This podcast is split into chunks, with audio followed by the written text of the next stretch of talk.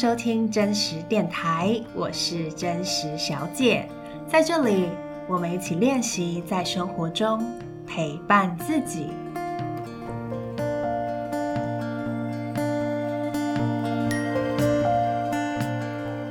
嗨，欢迎回到真实电台。哦，时间又过了两个礼拜，嗯，上礼拜的天气很好，但是这礼拜呢，天气又转凉了。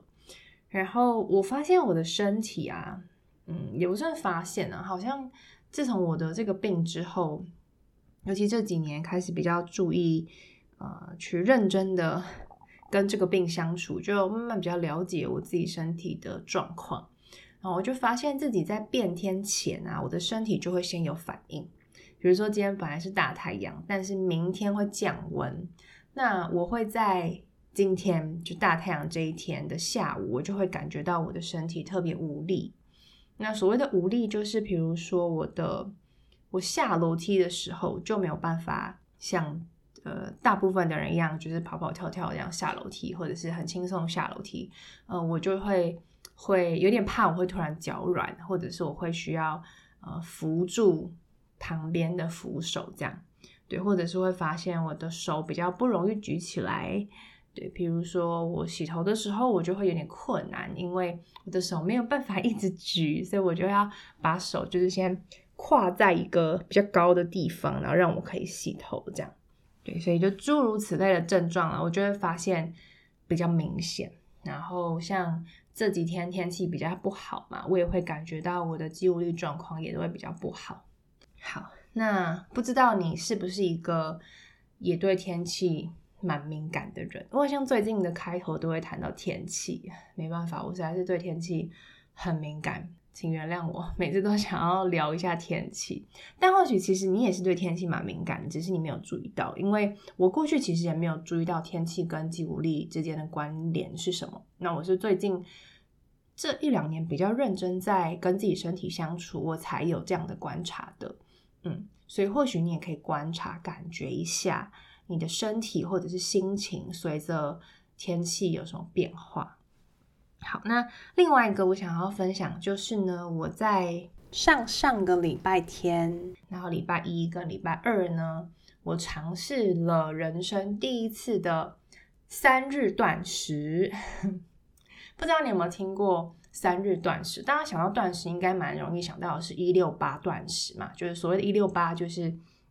你不吃东西十六小时，然后再来八小时可以吃东西，对，然后再再再十六小时不吃东西，然后八小时可以吃东西，就是所谓的间歇性断食啦。那我之前是有尝试过大概两个月的一六八，嗯，然后这一次呢，呃，因为刚好就是滑到朋友的 Facebook 在分享说他刚完成了，哦，但他那个是大师级的，他已经完成了二十天的断食了。超级厉害，嗯，但是因为他是之前是鉴定师，他不是马上挑战二十天，他是从三天啊、五天啊到十天啊，就是慢慢往上升。然后他就是一直以来都是靠着这样子，偶尔会断食来让自己身体排毒。那我看到分享，我想说，哎，不然来试试看好了。对，所以我跟我男朋友就一起来挑战。三日断食，因为之前我们一起试过一六八了嘛，那想说，诶，那这次就从三天来试试看好了。对，然后我们这一次呢，因为其实有些人是做清水断食，就是他是只喝水的，然后再补充一点盐分。对，但我们就想说，第一次尝试不要这么激进，所以我们选择的方式是我们每天只喝六百 CC 的蔬果汁，就是我们自己会打蔬果汁。然后这六百 CC 不是一次喝完，就是你要把它当成三餐，分三次喝。所以每一次呢，你就会只喝两百 CC，然后两百 CC 喝完之后，你要再搭配六百 CC 的水。那其实断食有个很重要，就是你的水分补充非常重要，所以你必须要喝大量的水来帮助你的身体排毒。所以这三天呢，我们就是只喝果蔬果汁，然后跟大量的水。然后如果真的觉得很饿的话，可以喝一点蜂蜜水，这样。好，那我本来觉得有点担心，我会不会忍受不了，因为我我其实有时候嗯很忙啊，或者心情很不好的时候，我就很想要吃东西。对，那呃，我在之前在一六八的时候，就我曾经那时候还有工作，然后工作压力很大，然后晚上不能吃东西，我那时候真的是，就是每次我就要拉着我男朋友说，哦，我真的很想吃东西，我快疯啦，我要吃啊，怎么样？每次都在路上跟他吵架，就是为了我很想吃东西，然后他就要阻止我这样，嗯，然后就很怕这一次再次上演，哼。但是我觉得很神奇的是，我这次。尝试三日断食啊，我觉得整体下来我的心情都是蛮平静的。就我我没有特别特别的，就是那种好想吃东西，然后很持续很长一段时间没有。可能偶尔在路上看到一些东西，哎，觉得那好像蛮蛮好吃的，或者是你在看影集的时候，就特别容易注意到食物，觉得哦。好，好像好想吃东西这样，对，但是很快的就会跟自己说，哎，没关系，那我们等到断食结束之后再来吃。这样，然后那个那个欲望其实蛮快就过去了，嗯，然后我不知道是不是因为有喝蔬果汁的关系，所以你三餐其实还是都有东西可以期待说，哦，我等下中午我就可以再喝两百 CC 的蔬果汁了，然后因为我自己本身就喜欢喝蔬果汁，所以我也会蛮期待的。然后喝完之后又加喝水，其实就会觉得诶蛮饱的，也没有想象中这么容易饿。我觉得好像其实人需要的食物量其实真的没有很多，只是大部分的时候我们吃东西好像都不是因为身体需要，而是因为我们想要吃，或者是压力很大，你想要透过食物来疏解这样。那三日断食之后，呃，我总共瘦我瘦了一点五公斤。然后接下来就恢复正常的饮食，但是也没有特别复胖回来，当然有上升一点点体重啊，但整体来说体重还是下降的。那因为我不是为了减肥而做这件事情的，那我觉得比较大的差别是，第一个是可能胃缩小了吧，所以我现在进食的量其实就少蛮多的。然后再来就是我也跟过去比，我更不容易吃零食，就是我吃完正餐之后，我就不太容易感到饿了。然后就是在等到晚上，哎，觉得饿的时候再吃东西，就是会发现好像更去听身体的声音来吃东西。我觉得这个也是我蛮喜欢的部分，嗯。然后呃，再来就是排毒，我觉得是有的。那我是在断食结束后隔天早上，隔天要做复食，就是你不能马上就是恢复正常饮食，你还是要慢慢渐进式的。如果大家有兴趣做的话，其实网络上有一些资料可以参考。就是要怎么复食，要吃什么啊，等等，其实网网络上都有蛮多资料的。那我是在复食那一天的早上呢，我就有排便，然后那个排便的那个质地啊，就你很明显感，就是可以观察到它不是像我们一般大便那样，它就是那种就是极度浓稠，然后还绿绿的这样，然后很多。现在我觉得好饿，但是看开其实看到你就蛮开心，你就会觉得哦，那个很像是毒诶，就是我把我身体的毒排出来了，然后你就会觉得身体很清爽。呃，我断食完之后几天的肤况也会好蛮多的，所以我觉得是有排毒的效果的。然后我甚至在想说，我未来要不要一段时间我就来三日断食一下，就是定期的让身体，呃，有点像是大扫除一下，我觉得可能也蛮好的。因为我听说有些我身边有些朋友的确可能一个月就断食三天等等。然后我就在想，或许我未来可以做这件事，而且它又很省钱，因为你就不会。你省钱又省时间，那你就不用花吃东花钱吃东西嘛，你只要蔬果汁，然后你也不用花时间去想你要吃什么，然后也不用花时间就是吃一餐，可能就一个小时过去了这样，嗯，所以我觉得其实是蛮不错的尝试。好，那我就是想要快速就是分享我这个断食的经验呢，也是因为我今天想跟你分享的内容啊。它跟食物啊很有关系。我刚刚有提到嘛，就是很多时候其实我们吃东西啊，都不是因为身体真的需要这个食物，而是因为我们想要吃东西。那这个想要可能来自于，就是哦，你看到这个东西好像很好吃啊，然后就很吸引你嘛，你想要吃吃看，对，或者是有时候你心情不好或是压力很大的时候，你就会想要透过食物来让你比较有疗愈的感觉。啊、就是让你开心，这种叫 comfort food，就吃了之后会让你比较舒服的的食物。但呃，如果过度的话，比如说你真的压力大到一个程度，你没有发觉，然后你开始饮食失去了控制，比如说你会嗯，其实你不饿，但是你就会一直想要吃东西，或者是你会选择特别不健康的食物来吃，就是高热量啊、油炸啊，然后很不健康、高糖分的食物。然后你在吃的时候，你也不太知道你在吃什么，你只是想要一直吃东西。然后甚至是你吃完之后，你会开始有罪恶感。那甚至有些人会催吐，或是几天不吃东西等等。那这个就是有点到不太健康的状态。那这个就是我今天想要分享的，就算是饮食失调症。不知道我在描述刚刚那个就是所谓的不健康的状态，呃，你自己有没有就听到觉得，哎，好像我搞不好有这样的状态？就你可能也会偶尔会是吃东西失去控制啊，或者吃完很有自由感，好几天不吃东西。不知道你会不会？曾经有过这样子，或是你现在其实也是在这个状态下，因为我觉得，嗯，其实这个社会啊，我们对于我们的外表啊，我们的身形，好像就会有一个无形的要求跟期待嘛。就当你看到每天看那些影集，你看《华灯初上》，哇，这些姐姐们都这么的苗条，然后腿这么的细，皮肤这么白，然后都很瘦。或者是你看洋片的那些女主角也都是很瘦啊，然后身材很好啊，皮肤很光滑、很白皙呀，这样。所以我们不知不觉，其实对于女生应该要什么样子，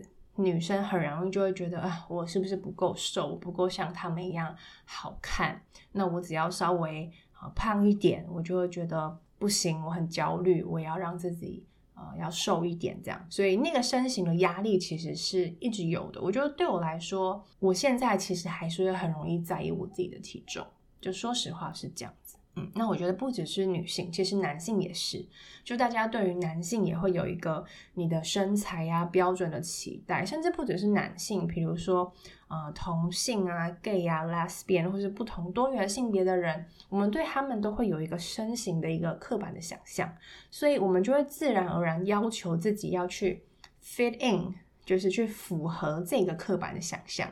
那当没有的时候，你其实就会有压力。那这个压力跟焦虑呢，其实它就是一个有点像是你想象你那个心里面，你的身体里面有个那个闷烧锅，然后那个那个压力就像那个闷烧锅一样，它就是开着小火就一直滚，一直滚，一直滚，一直滚，然后滚到有一天你那个闷烧锅可能就爆炸。我觉得它其实压力都是一直在的，只是你有没有去觉察它，有没有去调试它而已。嗯，所以我分享这个是想要让你知道说，如果你有发现自己对食物啊，也有一些像我刚刚描述的类似的状况，或者是对自己的身形有所焦虑的话，这都是很正常的，因为这个就是我们的整体的社会，然后还有其实还不只是我们对于外表的刻板印象，还有整个社会的压力，我们很想要竞争，然后这是一个。我们要靠自己的这种，好像如果我不够努力，我不够成功，就比别人糟的这个压力，其实也是一直在笼罩着我们，就像那个闷烧锅，就一直加柴火，那个火越来越大的那种感觉。对，所以如果你有这种压力跟焦虑，这是很自然的，不用觉得自己好像抗压性不足啊等等，就我觉得不需要这样责怪自己。我觉得重点是在于说你怎么去调试这个压力。对，那有些人的调试方式可能就是靠，比如说运动啊，或是运动算健康的啦，但有些人可能比较不健康的方式，比如说喝酒啊，然后抽烟啊，甚至是吸食毒品啊，或者是性爱成瘾啊，这些都是不太健康的抒发压力的方式。那还有另外一个不太健康的抒发压力方式，就是我刚刚一直讲到的吃东西这件事。那我相信这个也是蛮多的人会选择用来舒压的方式。那适时的呢，用吃东西舒压，我觉得完全没有问题。但是如果到病态的或是不健康的话，其实就会有状况。对，那我我为什么会想要特别分享吃东西的这个不正常的舒压方式？其实就是因为我自己曾经有过暴食症的这个症状，所以我现在就想要先跟大家分享，就是我自己得暴食症的故事。好，那时间呢就要拉回到我大一的时候，我大一我发现我是压力非常大的，哦，我就发现。因因为我之前是念私立的国高中，所以我其实都是一直在私立的体系里面。但是我到了呃，我到大学之后，有很多都是来自公立学校的学生，然后跟我过去接触到的同学们性质就非常不一样。然后因为大学相对就自由很多，然后你就要做很多自己的选择。然后相对之下，之前我在私校，就是老师叫我做什么就做什么嘛。所以瞬间那个环境的改变啊，让我有点难适应。然后再来就是身边的同学都是非常厉害的同学，就他们不只会读书，他们都还很会玩，然后多才多艺啊，然后有很多的 social 的活动啊等等。其实大家都很想要融入系上吧，所以就会很积极的参与很多的活动。然后我自己就会开始拿自己跟他们比较，就觉得我。很糟啊，然后我不如人，我好像什么都不会，就我念书也不是最厉害的，那我还不会玩，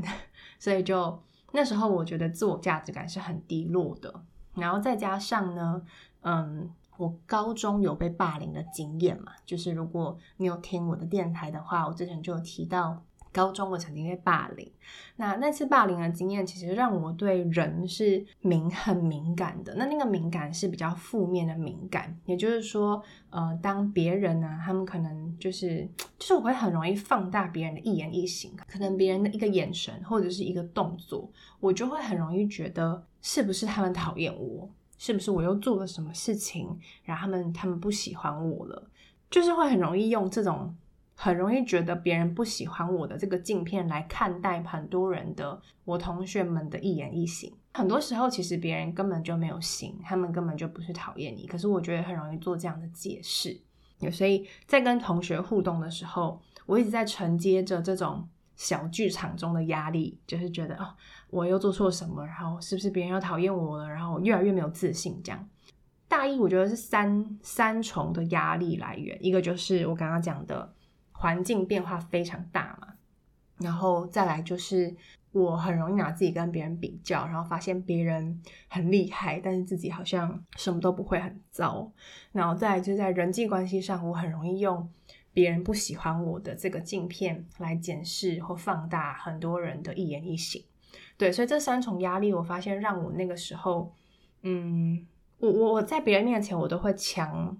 强逼自己要笑，要开朗。所以在别人的印象中，我我那时候是很开朗的，就是我会看到人，我就会嗨打招呼啊，然后好像很阳光那样子。但是其实我这么做的一切的背后，都只是怕别人讨厌我。每次到了放学要回家的路上啊，我都会觉得有一种很孤单、很孤单，然后很累、很累的感觉。对，我就印象很深刻，就是走回家的路上，我会觉得 就是很累，然后很孤单。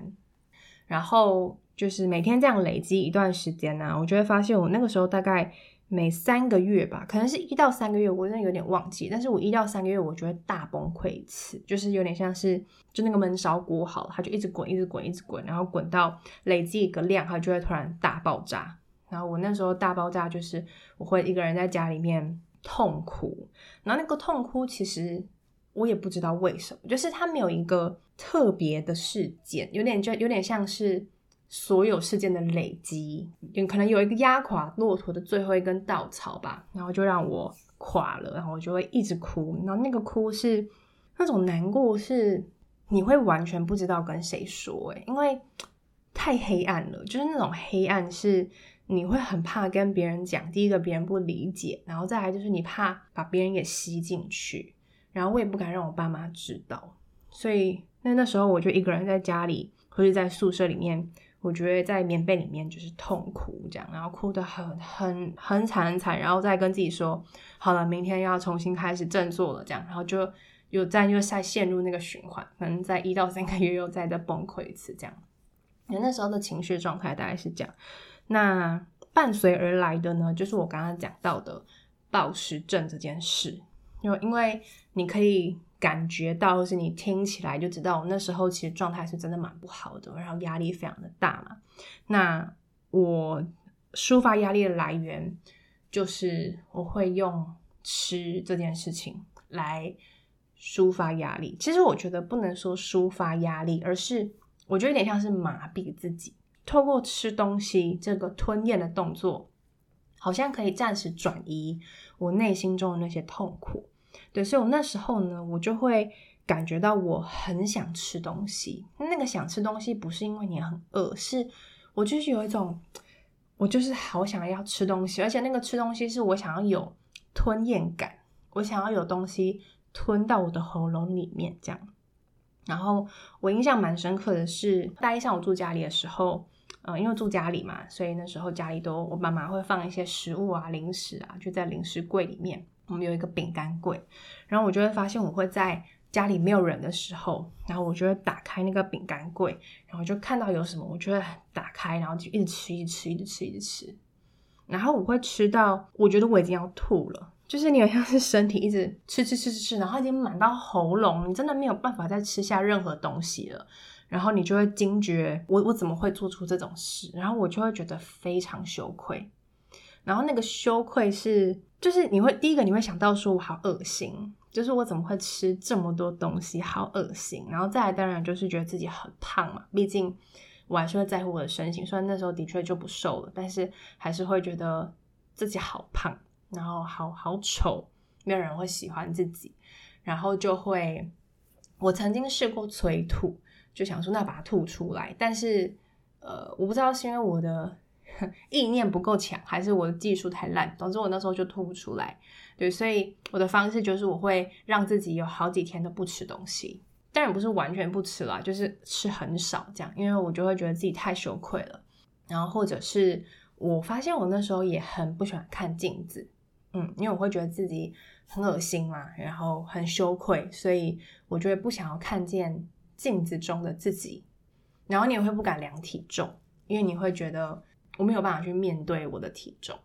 嗯，其实有蛮长一段时间，大概大一一整年，我都是有这样子的状况，所以那个时候就是在这样的循环里，就是当我压力很大，就是来自我跟人际关系啊，然后适应环境啊，或者又开始跟别人比较，那个压力来了，我就会开始想一直吃东西，然后那个吃东西可能就会维持个几天，就是我会抓到机会，我就会想一直吃，一直吃，一直吃。然后吃到我觉得我很满，就已经满到快吐了，已经没办法吃的时候，我就会那个羞愧感就会来袭，因为就会非常焦虑嘛，就觉得自己很恶心，然后很胖，然后我就会再不吃东西一段时间，因为实在太太受不了了，就觉得自己很胖嘛，所以就要惩罚自己不可以吃东西。但是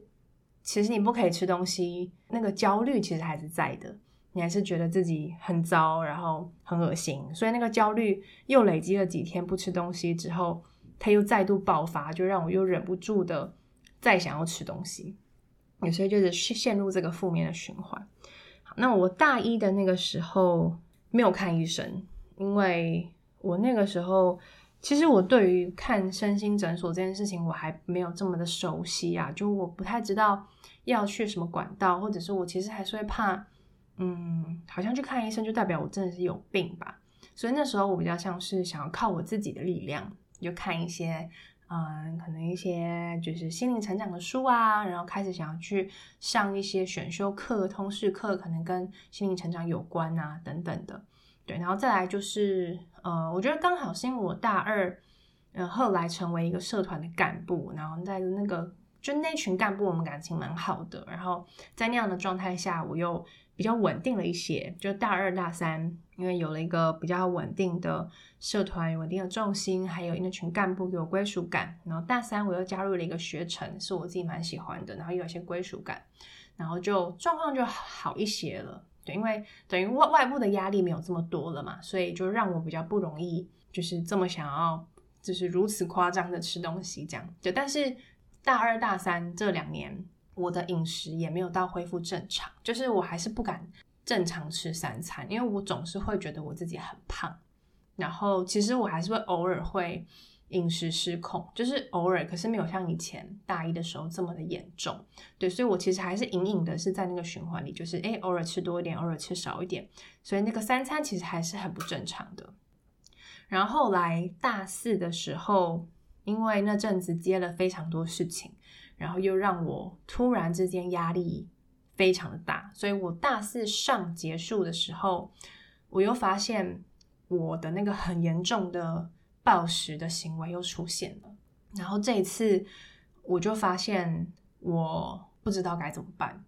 我我只要暴食的行为出现啊，我对自己很羞愧，觉得自己很恶心的时候，其实我就会很不敢出门，因为我会很容易觉得我走在路上，别人都在看我，然后别人会觉得我很胖，我很丑。我我所以，我那时候大四下第一天，我就呃完全没有办法 出门上课。但那也也是那一天让我意识到我需要有人帮忙我，因为我想起来，其实我从大一就是这个样子。当然大三虽然好一点，但其实还是隐隐有这个。循环这个焦虑啊，对食物这种无法控制还是出现了，对，所以我就发现我真的有需要有人帮助我，对，所以也是那一天我打电话到学校的心辅中心，然后我同时也挂了台大的精神科医生，然后我被验出是就就看完医生，然后做了一些呃问卷啊测验等等，然后被诊诊断出重度忧郁，然后同时也伴随就是有暴食症的行为这样子，对，所以这个是我自己的嗯。暴食症的故事，那不知道你在听完我的故事，你有什么样的感觉，或者是你想到你自己什么样的经验呢？嗯，就是可能你也发现你好像有一点这样子的倾向，就可能没有我这么严重，可是好像有。那或者是你发现你自己正在这个过程中，然后你觉得很痛苦。对，那嗯。或者是你其实对你来说不是食物，你可能会有其他的东西，就让你陷入一个这样子的循环里面。嗯，我今天想分享我的故事，也是想让大家知道说，嗯，我其实有经历过这样的过程。那这个过程的确很辛苦，对，就是真的很不容易。但我觉得回过头来看，它让我逼自己去面对自己很多事情了，就是很多。内内在那些我没有去面面对的部分，我觉得它帮助我成长很多。对，那另外也是就是想要让正在听的你知道说，诶，如果你有这样的状态的话，其实没有关系，因为我其实也有这样子的经历，而且呢，其实这个世界上其实有很多的人都会因为饮食这件事情其实是很困扰的，因为其实这个社会是压力越来越大的。就我们在这个资本主义啊、个人主义的时代下，其实每个人都把压力揽在自己身上，然后，嗯，这种压力就像闷烧锅一样嘛，我们都开始有一些不健康的方式在想要疏解这些压力，但其实是对自己可能造成了更多的伤害的。嗯，我刚刚讲到的暴食啊，它其实是饮食失调症的其中一种。我接下来想要跟大家分享，也是因为我最近在学习变态心理学，那里面提到了非常多不同的嗯心理疾病，那其中一大类呢就是饮食失调症，它其实就是真的有列在心理疾病里面的。那饮食失调症它算是蛮大宗的，其实每很多的人都多多少少有这样的状况。那可能轻度的呢叫做嗯叫做类似，因为我不太知道怎么精准翻译啊。但是你可以想象，就是不正常饮食，对，其实不正常饮食我们多多少少都会有嘛，就是有时候诶吃多一点啊，有时候吃少一点，这其实蛮多的人都会有的，对。可是如果你到达严重到的一个程度的话，你就会可能真的有饮食失调症的这个症状出现。然后如果你真的有这样症状出现的话，就会建议去看医生，因为有专业的协助，尤其是尽早去看医生，可以尽早协助自己去改变这样的行为。这样好，所以接下来我就想要跟你分享饮食失调症的三种样态，就还有分成三种。那第一个呢，就是所谓的厌食症，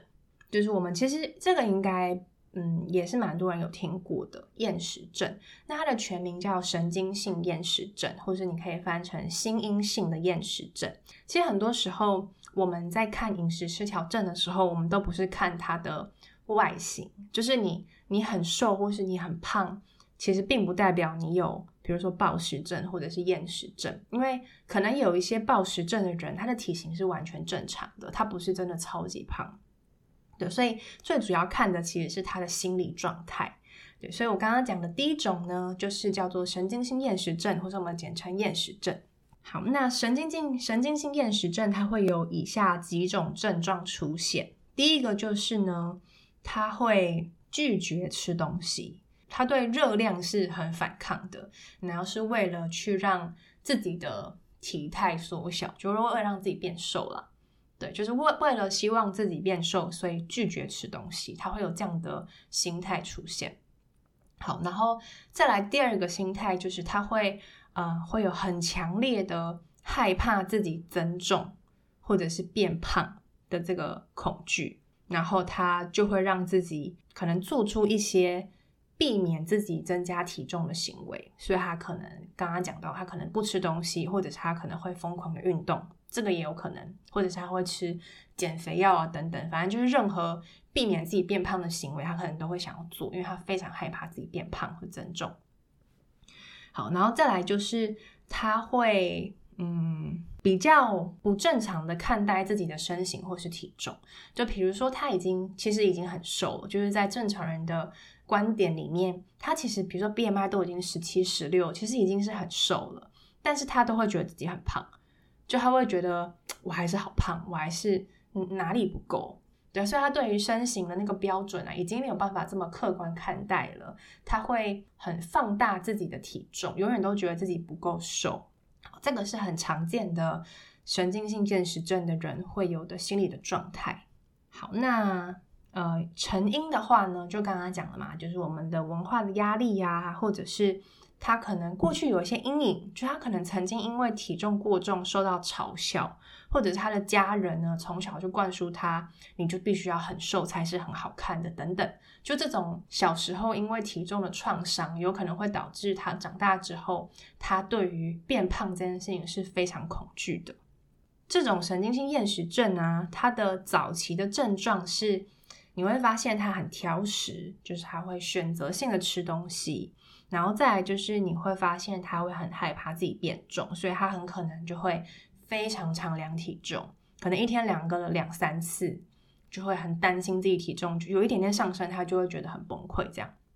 好，然后再来就是我刚刚讲的，他可能会对于身形的判断是扭曲的，很容易会觉得自己很自己很胖，但别人都很瘦，这是第三个。然后第四个就是他会强迫性的运动。他为了让自己变瘦，他可能就会很常去运动，比如说每天去，甚至是一天去到两次、三次，就疯狂的运动这样。对，所以这是比较早期的症状哦。但是如果你到了晚期，所谓的晚期，就是他其实身体真的是已经出问题了。他的症状就是第一个是他对于冷会非常的敏感，就他非常怕冷嘛，因为人是人面对冷需要消耗热量才让自己变。热起来嘛，但是因为他太瘦了，所以他其实已经没有热量可以消耗了，所以他就变得非常怕冷。然后再来就是呢，你会发现他的毛发突然变多了，比如说他的手毛、脚毛啊，就突然变多。那为什么会这样？这其实是为了是身体的机制啦，因为身体很冷嘛，然后它又没有热量可以消耗，所以身体就会想要长毛来帮助你取暖，就是比较温暖一点。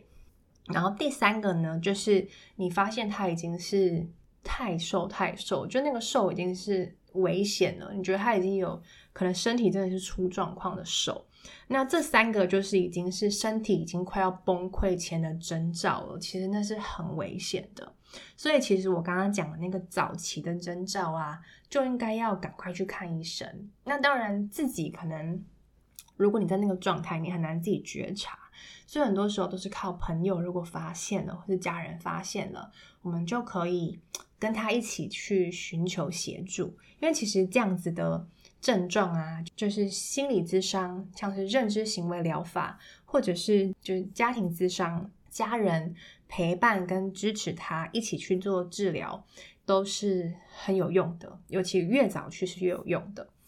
好，那厌食症还有一个要提的，就是其实厌食症的人啊，有统计指出，大概有四趴的人会因为厌食症而死亡。那四趴听起来好像没有很多，但四趴其实是非常高的。其实四趴的死亡率啊，是所有心理疾病里面最高的。所以其实如果你发现你身边的朋友有厌食症的行为，你真的非常务必要。赶快请他去看医生，因为他其实是一个非常危险的心理疾病。但是只要早期嗯，就是他如果有人的支持，然后他真的去就医，然后试着去改变自己的想法的话，其实他被治愈的几率也是很高的。好，所以这就是第一种神经性厌食症，呃，英文是 anorexia nervosa，神经性厌食症。好，那第二种呢是神经性暴食症，或是你可以说心因性暴食症。那它的英文是 bulimia nervosa。好，那这一种呢，它跟厌食症不太一样的地方是，呃，神经性暴食症呢，就是它会出现暴饮暴食的这个行为。刚刚那个厌食症是它就是不吃东西，但是呃，神经性贪食症或神经性暴食症呢，它就是会出现暴饮暴食 （binge eating） 的这行为出现，它可能就会在很短的时间内吃下大于常人的食物。然后他会觉得他没有办法控制的想要吃东西，然后再来就是呢，当他出现了暴食症之后呢，他就会可能会觉得很有罪恶感，或是觉得很恶心，所以他就会出现一种补偿性的行为，比如说他就会疯狂的运动啊，或者他就是会催吐啊，或者他就会不吃东西啊，来去补偿他刚刚就是暴食这件事情。因为他害怕自己体重增加，所以他就会透过呃阻断热量或是大量消耗热量的方式来补偿。再来就是他的暴饮暴食行为呢，可能出现的平均大概是一个礼拜一次，大概是这个频率啦。然后他会持续超过三个月的时间，就可能你这三个月以上，你都是一个礼拜有出现大概一次的暴饮暴食的行为，这样。好，然后再来就是他也会。呃，相当的低自尊，对，因为他会知道他暴饮暴食就会影响他的身形、他的体重啊，然后他的自尊心就会因此下降很多。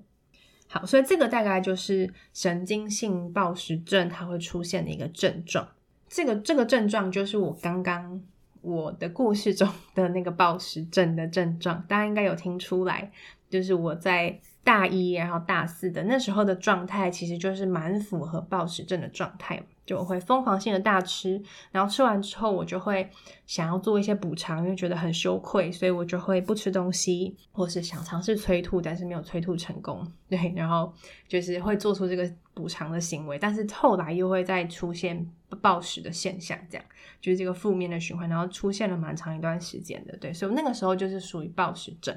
那暴食症呢，其实又分为两种，就还有两种 type。那第一个 type 是它会出现清除行为的。所谓的清除行为，就是比如说他会催吐啊，或者他会吃泻药啊，就是想要把食物从身体里面排出来的。这就是第一种，就是你出现有清除行为的。那第二种呢，是没有清除行为的，但是呢，他就是会比如说限制自己吃东西，或者是。过度运动，比如说他可能就会一天运动两次以上，疯狂的运动来让自己就是消耗他的热量。对，那您应该也听得出来，我是属于第二种，我是非清除性的。我曾经尝试清除，但我实在太弱，也不是太弱啦，就是反正我最后就没有用了这个方式，就我没有真的吐出来嘛，所以我是属于第二种，就是禁止自己饮食的方式。它的来源，它的成因呢，其实也大部分就是因为压力，对，然后或者是如果你身边的人曾经有暴食的行为的话，你也可更可能容易出现暴食的行为。那暴食行为的治疗方式其实跟厌食症是蛮像的，就是它会搭配心理咨商、呃认知行为疗法，然后最好就是可以做 family therapy，就是希望能够有家人的支持，可以一起来支持你走过这样子的状况。对，那有时候医生也会开 antidepressant，就是抗忧郁的药物，因为你可能就是有心理的压力嘛，所以他希望试试看开抗忧郁的药物来降低你的压力。对，但是因为抗忧郁的药物，有些人的副作用可能会有增重的这个副作用，所以其实也会看医生看你的状态，因为如果又有增重的副作用，其实会增加你的那个身体的羞愧感，所以不一定每个医生都会开这个药给你这样。好，所以这是第二种神经性暴食症 （bulimia nervosa）。那第三种呢是 binge eating disorder（ 暴饮暴食失调症），或是我查网络上有些会翻成暴食症，或是适食症，但是因为暴食症很容易跟第二种所混淆，但我还有查到一个翻译叫过胖暴食症。这边的过胖就是因为他的身形比较容易是真的有肥胖的状况，所以它呃叫做过胖暴食症，就作为跟第二个神经性暴食症的区别。就 binge eating disorder 呢，它最大的差异就是它没有那个补偿性的行为，它大部分状态就是会很常出现暴饮暴食的症状，然后这个暴饮暴食，他很常会觉得自己是没有控制的，然后他会很常会嗯。在不饿的时候，他就会吃东西，然后他就会把自己吃的很不舒服，全身非常的满。但他吃完之后，他的确也会觉得自己很羞愧，他觉得自己很糟，就怎么会做这件做这件事情，也会觉得很有罪恶感。这个暴饮暴食的症状呢，需要维持三个月以上的时间，才会符合这个疾病的条件。就是 binge eating disorder 的这个条件，嘿，那通常得这种暴饮暴食失调症的，啊，或者说事实症的病患啊，他们通常都会比较容易就真的是蛮胖的，就他的身形就会是比较大的，因为他就没有那个补偿性行为嘛，他不像刚刚我讲第二种暴食症，他会有一些补偿性的行为，所以像第二种刚刚讲那种神经性暴食症啊，bulimia nervosa。他很多时候那些人的身形是正常范围的，就是他 BMI 是正常的，嗯。但是 binge eating disorder 啊，就是暴饮暴食失调症的人呢，因为他没有补偿性的行为，可是他又一直吃、一直吃、一直吃嘛，所以他的身形就真的容易是过胖的，跟 BMI 过胖。那它的严重程度是依据它的暴食的频率来判断的。如果你一个礼拜有一到三次的暴饮暴食的行为，就是属于轻度的。但是你如果一个礼拜有四到七次，就几乎每一天都有暴饮暴食的行为，那可能就是中度。对，但如果你是一个礼拜有八到十三次，就会属于严重。那再来还有一个是极端的，极端就是大于十四次，就是你等于是你大概每一天有超过两次这种很严重的暴饮暴食的行为，就是极端，就是非常严重这样。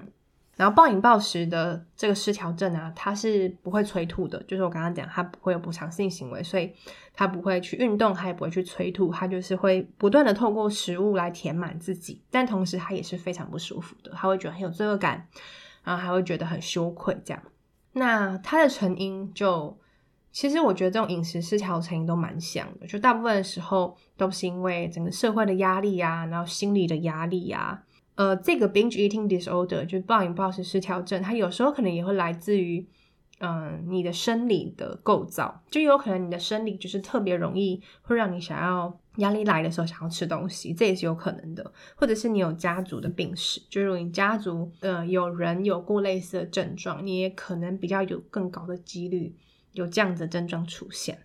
那通常这个疾病的疗法呢，就是因为通常会这样，一定是他内心有一些状态嘛，就是他有一些压力啊，或是一些创伤需要去处理，所以我们就会针对这个部分去给他做咨商，然后会一样用认知行为疗法。然后很重要就是他需要有支持性的团体，家人跟朋友的支持，就陪他一起去度过这段时间。那同时如果有一些营养师啊，或者是嗯药物的介入，一样可能会有帮助。那这边又讲到，就是尤其美国人啊，其实这种暴饮暴食失调症啊，或是肥胖的症状，在美国是非常严重的。他这边有一个数据是说，百分之七十以上的美国人啊，其实都是过重的。然后其中有三十五趴的人呢，是有不正常的肥胖症状出现的。那其实有这样的症状出现，自我价值一定会比较低嘛。因为就觉得自己过胖啊、过重啊，所以就低就会有低自尊。然后因为肥胖又会导致一些生理上的疾病，比如说糖尿病啊，或是荷尔蒙分泌失调啊，甚至有勃起功能障碍啊等等。那这些生理的症状又会导致心理的症状，就会让你更焦虑啊，然后更忧郁啊，就陷入一个很负面的循环。所以这个其实也是很危险的，就是。它会陷入一个负面循环里面，让你很难走出来。对，所以我记得好像 TLC 吧，就有个节目是什么什么减重，就是那种嗯，真的身形非常胖的，然后还要很努力减重的那种，哇，那个真的是很辛苦诶。就他其实要面对的不只是生理上的辛苦，他还要面对很多是心理上的挑战。然后的确，家人的支持真的是非常重要，就家人或朋友的支持。嗯，好，所以这个就是第三种暴饮暴食失调症跟肥胖。好，所以复习一下，我们刚刚讲到饮食失调症呢，有分成三种，第一个就是神经性厌食症，然后再来就是。神经性贪食症，或说神经性暴食症。好，然后再来第三种呢，就是 binge eating disorder，就是暴饮暴食失调症，或是有网络上翻嗜食症，或是暴食症。但是它跟我讲的第二种神经性暴食症是很不一样的。那不一样的地方呢，我再提醒一次，就神经性暴食症，它是会有补偿行为的，就是你会想要透过催吐、泻药，或者是透过。过度运动或者是禁止饮食的方式，来让自己去补偿刚刚暴饮暴食的行为。那 binge eating disorder 跟肥胖呢，就第三种，它是不会有补偿行为，它就是会一直吃一直吃。所以通常这样子的人，他的体型就真的会是过重的状况。这样好，所以这个是三种饮食失调症，然后也是现代的人其实非常容易。呃，如果太严重的透过食物不正常的去麻痹自己的话，可能会出现的症状。所以在这边分享也是希望大家可以，第一个，如果你在听，然后你发现自己其实对食物会很容易很焦虑，然后吃太多，或是怕自己体重过重啊，这种因为体型而羞愧的现象，就要练习去。更觉察自己的状态，因为很多时候都是因为我们没有去觉察自己的情绪，所以让我们觉得这些很很负面的情绪，用食物的方式想要去让自己好一点，嗯，但是其实大部分时候是不会好一点的嘛，对，所以像我现在，呃，我觉得我现在其实改善非常多了，就我现在可以正常的吃三餐，然后对食物也比较不会恐惧，对自己的体重也比较不会恐惧。对，那我觉得我的方式就是，第一个当然我花了很多的时间在认识我自己啊，处理我自己的课题啊，去看智商啊，然后再来是训练自己的思考的能力，就是不要让自己过度感性，然后去学习哲学，练练习理性思考。但我觉得很一个很重要的就是要练习觉察。就我觉得让我自己有一个很大改变的是，当我开始做瑜伽之后，我开始做瑜伽之后，发现诶，我对我身体的觉察多了非常多。然后我开始慢慢练习去听身体的需要吃东西，而不是听心情的需要吃东西。对，所以我觉得保持跟身体的觉察是很重要的。你可以透过静坐啊，或是瑜伽啊，或是运动啊，去让自己跟自己的身体有更多的连接。然后再来就是觉察自己的情绪，去觉察它，然后让它，嗯、你可以透过书写，或是透过。一些比较健康的方式，在情绪来的时候就先看见它，让它有抒发的管道，而不是一直压抑它，一直累积它，然后到我们开始有一些比较不健康的抒发方式。好，然后第三个，我觉得一个很重要的我自己的学习是，不要对自己太过严苛。嗯，因为以前我就是一个很容易，嗯，比如说吃太多了，我就会对自己很严厉，觉得你自己怎么这么糟，你好恶心哦，你怎么可以这样？然后就很严厉，然后觉得隔天你就是要完全不能吃东西。对，但是我发现其实这样子反而适得其反，因为其实对自己很严厉啊，就会有更多的负面情绪。那越多的负面情绪，就有越多的心理压力。那其实你那个吃太多跟不吃的那种极端的状况，就会越常出现。所以我后来学习就是放过自己，或是原谅自己，因为。我觉得不小心吃太多，其实像我现在也是啊。我偶尔，比如说，诶，晚上看影集开心，然后就吃点零食。以前我就会觉得这样子很不好，很糟，我就会责备自己。但我现在就会跟自己说，诶，没有没有关系，就是其实偶尔这样子没有关系。嗯，我们明天再吃健康一点，就也不是明天就不吃，而是我们明天吃健康一点。那我觉得这真的很重要。因为每一个人都会犯错，然后我们每一个人都不是机器人嘛，我们其实有时候还是会不理性，我们会想要吃点东西啊，吃多一点，我觉得都是没有关系的。对，那我觉得重要是就是不要这么严厉的用负面的方式来鞭打自己，因为其实它并不会让你变得更好，它其实反而会让你变得压力更大。那你有可能你的症状其实会越严重的。好，所以这个是三个我的学习跟大家分享。第一个就是，嗯，去练习跟自己的身体有更多的连接，就练习去听自己的身体来吃东西，而不是听情绪吃东西。然后再来就是去觉察自己的情绪，因为很多时候是因为情绪跟压力。但如果我们练习觉察，在很早期的时候就看见它，然后透过比较健康的方式抒发的话，就不会累积到最后开始用不正常的方式来抒发这些情绪或是压力。好，那再第三个就是不要这么严厉的责怪自己。很多时候我们还是会不小心吃太多，那就要跟自己说没有关系，我明天再来练习吃健康一点，就是把它当小孩子一样去温柔的对待自己。就回到我很常提到的，温柔的对待自己，真的会比严厉的对待自己还要好很多很多。那这个就是我今天想要跟大家分享的，希望你有收获，然后也希望透过今天的分享，让大家更认识饮食失调症的这个小知识。这样对，所以如果你身边的人有这样的症状的话，就记得要发挥你的正向影响力，带他一起去寻求协助。然后或是去问问他到底发生什么事情了，因为这一定是跟他的呃最近遇到的状况，他的身心压力有很大的关系啊。这次分享真的是好长哦，但就是很想要跟大家做完整的分享，所以其实这集的节目就史上最长啊。希望你喜欢，然后如果你觉得有帮助的话，也欢迎你分享给身边的朋友。或者是你自己有跟饮食失调相关的故事，也很欢迎你把你的故事透过 IG 或者是透过信箱能够分享给我。今天的节目就到这里告一段落，感谢你的收听，我们下一集见喽。